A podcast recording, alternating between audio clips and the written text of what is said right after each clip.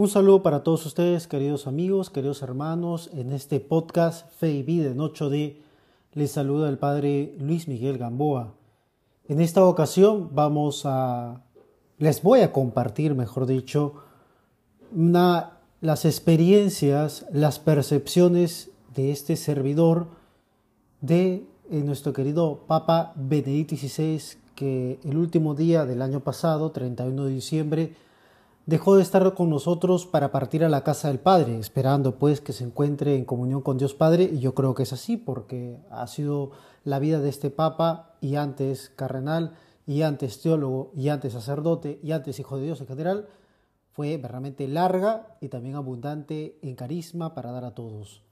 Pero de este humilde servidor les voy a compartir las percepciones de quien tuvo la oportunidad de verlo, ¿no? No directamente contactarse de uno a uno, ¿no? de un tú a tú, pero sí de verlo y comprobar o, hacer un empate con las percepciones que nos decían las personas que habían tratado a Benedicto XVI, sobre todo en su tiempo de cardenal y obviamente algo de su pontificado.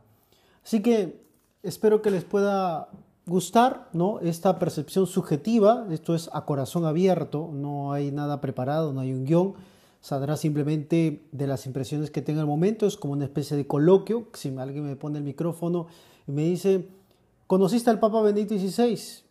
Yo te diría, sí, lo conocí, lo pude ver en persona. ¿Dónde? ¿Cómo? ¿Qué circunstancias? Bueno, pues eso es lo que voy a eh, compartir con ustedes, ¿no? Y espero que les ayude y, y tenga una cercanía más allá de lo que pueda decir la prensa o lo que pueda darnos los informativos tradicionales, ¿no?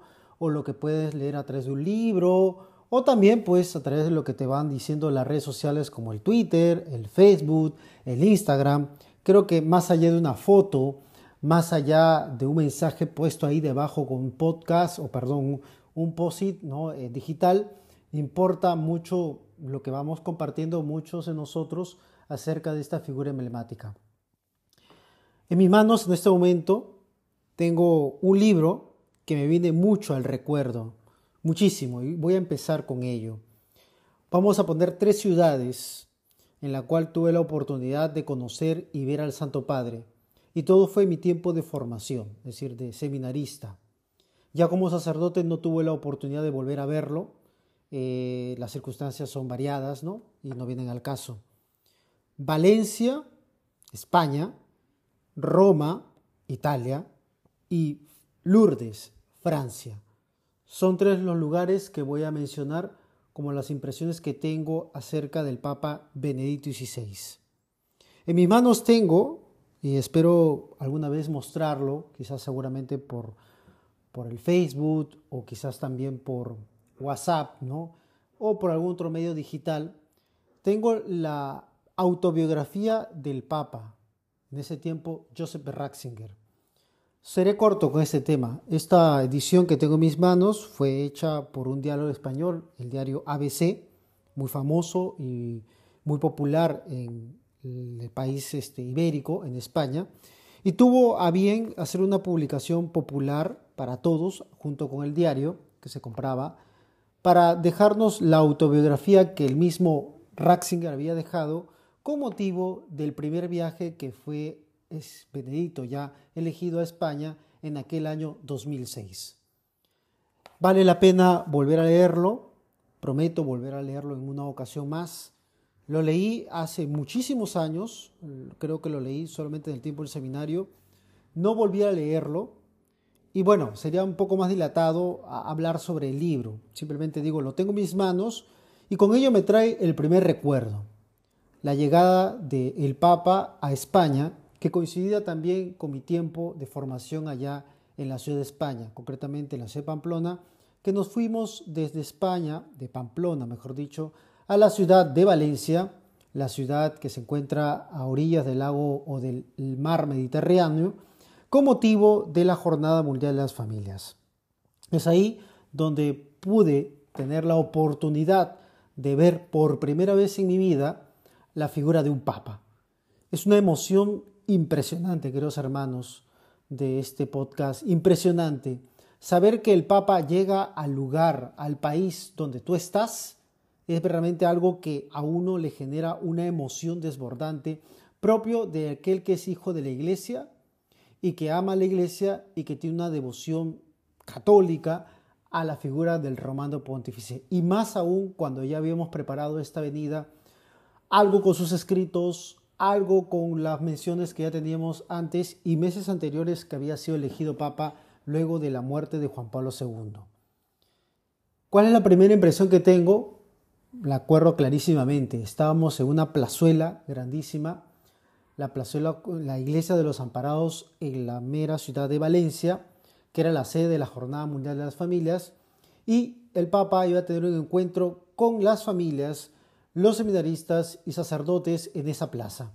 El Papa iba a llegar, se iba a sentar, iba a darnos una pequeña catequesis y por supuesto la catequesis puede pasar un poco desapercibida, creo que está por ahí las catequesis seguramente estampadas en una página web, pero la impresión es esta, ¿no? Llegar y saber que el Papa ve. ¿Qué pude ver del Papa la primera vez que lo vi?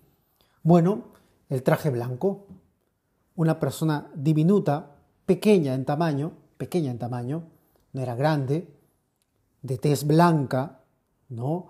Del color blanco, pero con tonalidades eh, rojizas, ¿no? Porque es un hombre alemán, ¿no? Y con el cabello blanco, ¿no?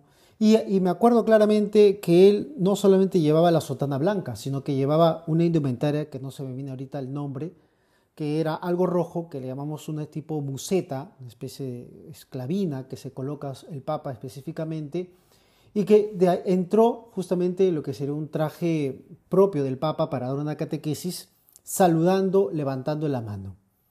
La primera vez que lo pude ver ese día, me realmente me generó ese impacto, esa emoción, no sé si llegué a llorar de emoción, pero sí me emocionó y di gracias al Señor por ver por primera vez al Papa y nada menos que a Benedicto XVI, a quien ya le teníamos una gran estima mucho antes de haber elegido como romano pontífice. Me acuerdo que se sentó y mucha gente aprovechamos para tomarnos fotos. Tomé unas fotos, me acuerdo que sí. Algunos se tomaron fotos mientras estaba dando el discurso para verificar ¿no? que uno estaba allí y que no era algo falso ni arreglado. Pero la impresión era, aparte del círculo de seguridad que tenía alrededor, que era un círculo amplio para evitar que es, era un hombre que tenía la fe en Dios, ¿no? O sea, se veía, se transmitía esa especie de santidad del Papa Benedicto XVI. Pero también me llamó la atención otro aspecto que luego con el paso del tiempo lo pude comprobar, que era una persona que sentía un cierto temor a, las masas. La gente estaba acostumbrada a que Juan Pablo II era una persona como un poco más eh, locuaz, ¿no? más suelta en huesos en poder saludar.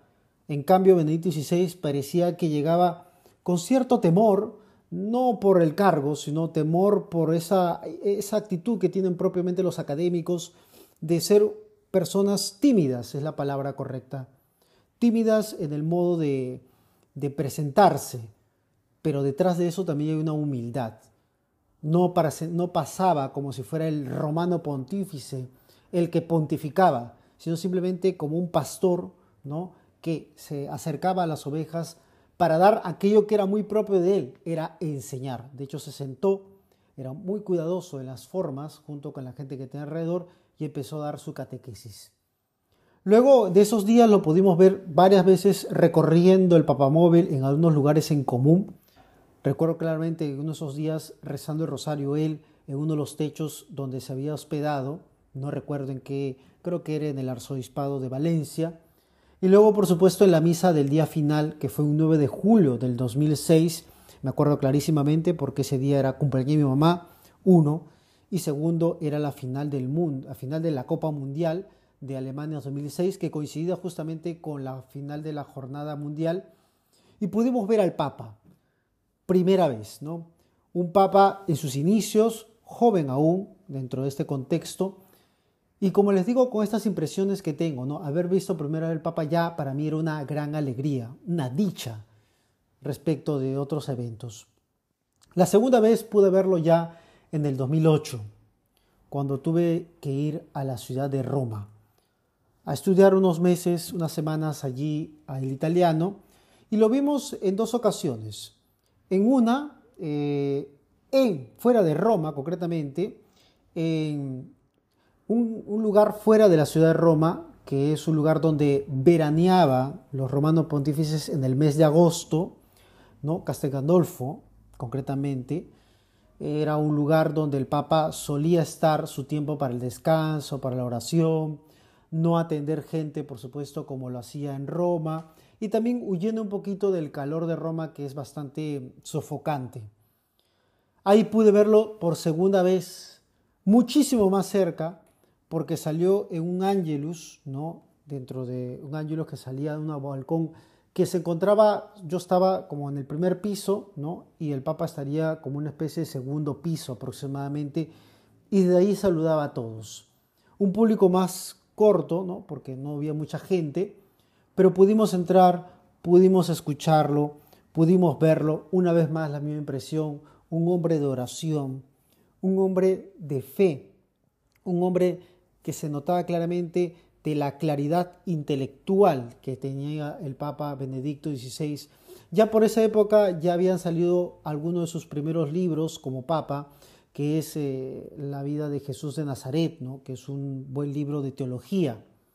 Ya había salido, por tanto ya teníamos bastante más conocimiento. Recuerdo ya haber leído por esa época algo de introducción al cristianismo.